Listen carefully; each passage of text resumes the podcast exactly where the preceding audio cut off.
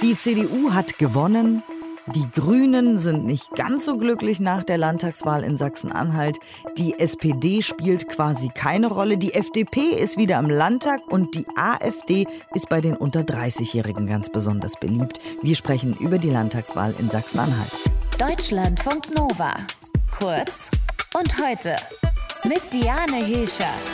Die CDU hat in Sachsen-Anhalt 37 Prozent geholt und damit 7,2 Prozentpunkte zugelegt. Das ist schon wow. Es war schon beeindruckend, habe ich so nicht erwartet. Je nachdem, wo man gerade herkam, hat man zwar gespürt, äh, dass die Menschen auf einen setzen, aber was nachher statistisch rauskommt, weiß man erst am Wahlabend. Da war also auch der Ministerpräsident Rainer Haseloff baff.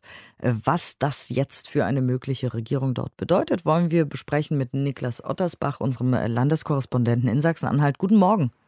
Ja, schönen guten Morgen. Rainer Haseloff äh, könnte ja eigentlich jetzt so weitermachen wie bisher, ne? Mit der sogenannten Kenia-Koalition, also aus SPD und Grüne. Ist das wahrscheinlich? Was sagst du? Nee, das halte ich nicht für wahrscheinlich, weil es braucht die Grünen praktisch nicht mehr. Schwarz-Rot hat eine hauchdünne Mehrheit und warum sich einen dritten Koalitionspartner ans Bein binden, den es nicht braucht? Zumal die CDU hier in Sachsen-Anhalt die Grünen überhaupt nicht mag. Die wollten die unbedingt loswerden. Da hieß es vorher, zur Not oder wir machen das auch gerne mit der FDP. Aber wenn es selbst auch die FDP nicht braucht, dann wird es wahrscheinlich so kommen, dass es am Ende für Schwarz-Rot reicht. Das hätte sich vor Wochen hier noch niemand vorstellen können, denn äh, die AfD war zeitweise hier in den Umfragen stärkste Kraft, zumindest bei INSA. Naja, und jetzt haben wir eben diese bärenstarke CDU und die superschwache SPD, aber zusammen reicht es eben für die beiden für eine hauchdünne Mehrheit. Du hast es gesagt, die FDP zieht nach zehn Jahren wieder in den Landtag ein. Ähm, aber für eine Regierung wird es dann nicht reichen, oder? Also, weil dann hätte man ja, wie du sagst, auch nur wieder einen dritten Koalitionspartner. Brauchst eigentlich nicht. Genau, den braucht es nicht. Wie gesagt, die FDP ist quasi instant regierungsbereit. Das kann man schon sagen. Aber man muss jetzt mal schauen. Also 49 Sitze hat Schwarz-Rot. Das ist genau die Mehrheit, die es braucht. Das würde natürlich bedeuten, dass es eine ja schon große Fraktionsregierungsdisziplin braucht, damit zum Beispiel auch der Ministerpräsident gewählt wird damit strittige Regierungsvorhaben auch wirklich durchkommen. Aber auf der anderen Seite stellen wir uns mal vor, Rainer Haseloff sagt, okay, wir nehmen uns doch die Grünen dazu. Das wäre ja in gewisser Weise auch eine Art Misstrauensvotum den eigenen Leuten gegenüber. Insofern glaube ich schon, Rainer Haseloff persönlich kann nicht ganz so gut mit der FDP, besser mit den Grünen. Seine Fraktion kann nicht ganz so gut ähm, mit den Grünen. Also ist das sozusagen die Win-Win-Situation, schwarz-rot. Und ja, schauen wir mal. Das werden jetzt die Sondierungsgespräche zeigen. Jetzt ist allerdings natürlich das Ergebnis der SPD wirklich unterirdisch und die Grünen spielen auch nicht so richtig eine große Rolle in Sachsen-Anhalt. Wie kommt das? Naja, beide Parteien haben massiv in den letzten Tagen auch an die CDU abgegeben. Man darf ja nicht vergessen, dieses Schreckgespenst, AfD stärkste Kraft, hat hier viele Wähler im Land mobilisiert und gerade auch aus dem linken Lager, die haben sich dann gesagt, ja, bevor die AfD stärkste Kraft wird, da wählen wir halt CDU. Haseloff ist schon ganz in Ordnung. Das ist wenigstens einer, der klare Kante gegen die AfD zeigt. Also da gab es eine massive Mobilisierung in den letzten Tagen. Diese Umfrage von INSA von vor, ich glaube, zehn Tagen war es, die hat hier massiv Politik gemacht.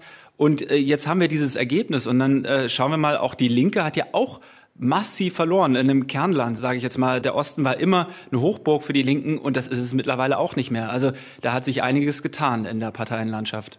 Die AfD liegt bei 20,8 Prozent. Die haben zwar verloren, aber bei den unter 30-Jährigen sind sie auf dem ersten Platz vor der CDU. Woran kann das liegen? Ja, das ist wirklich interessant. Also es sind nicht die Diktatursozialisierten, wie äh, Marco Wanderwitz äh, noch vor äh, ein paar Tagen erzählt hat. Also es sind, wie gesagt, die 18 bis 35-Jährigen. Man muss dazu sagen, die AfD hat hier in Sachsen-Anhalt einen sehr konsequenten, auch aggressiven Social-Media-Wahlkampf geführt.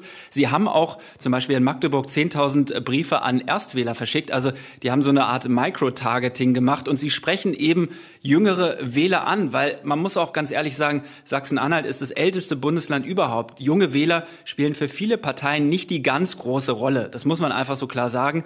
Und die AfD hat das eben gezielt versucht, diese jungen Leute Leute anzusprechen.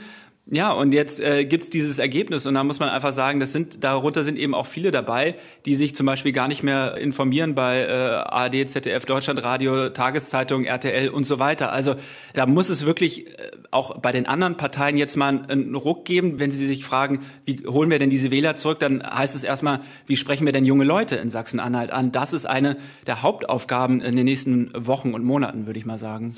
Der AfD-Bundesvorsitzende Kropalla, der hat ja der CDU auch angeboten, eine, wie er es nennt, bürgerlich-konservative Regierung äh, zu bilden. Wahrscheinlich äh, nennt es nur die AfD so. Aber wie hat Haseloff denn auf das Angebot reagiert? Das habe ich gar nicht gestern Abend mitbekommen, aber Haseloff wird da natürlich Nein sagen. Also die AfD ist auch keine konservative Partei. Sie äh, zieht sich dieses Mäntelchen gerne mal an, um die CDU zu locken, aber im Kern ist sie eine radikale, auch in Sachsen-Anhalt, man muss es so sagen, rechtsextreme Partei.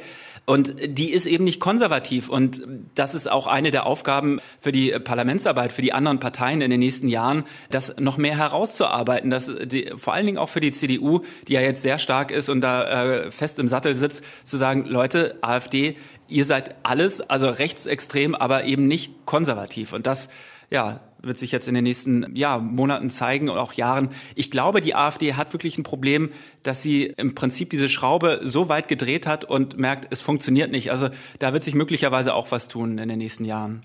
Dankeschön fürs Gespräch, Niklas Ottersbach, unser Landeskorrespondent in Sachsen-Anhalt. Dort wurde gewählt und was das jetzt bedeutet, haben wir besprochen. Deutschlandfunk Nova. Kurz und heute.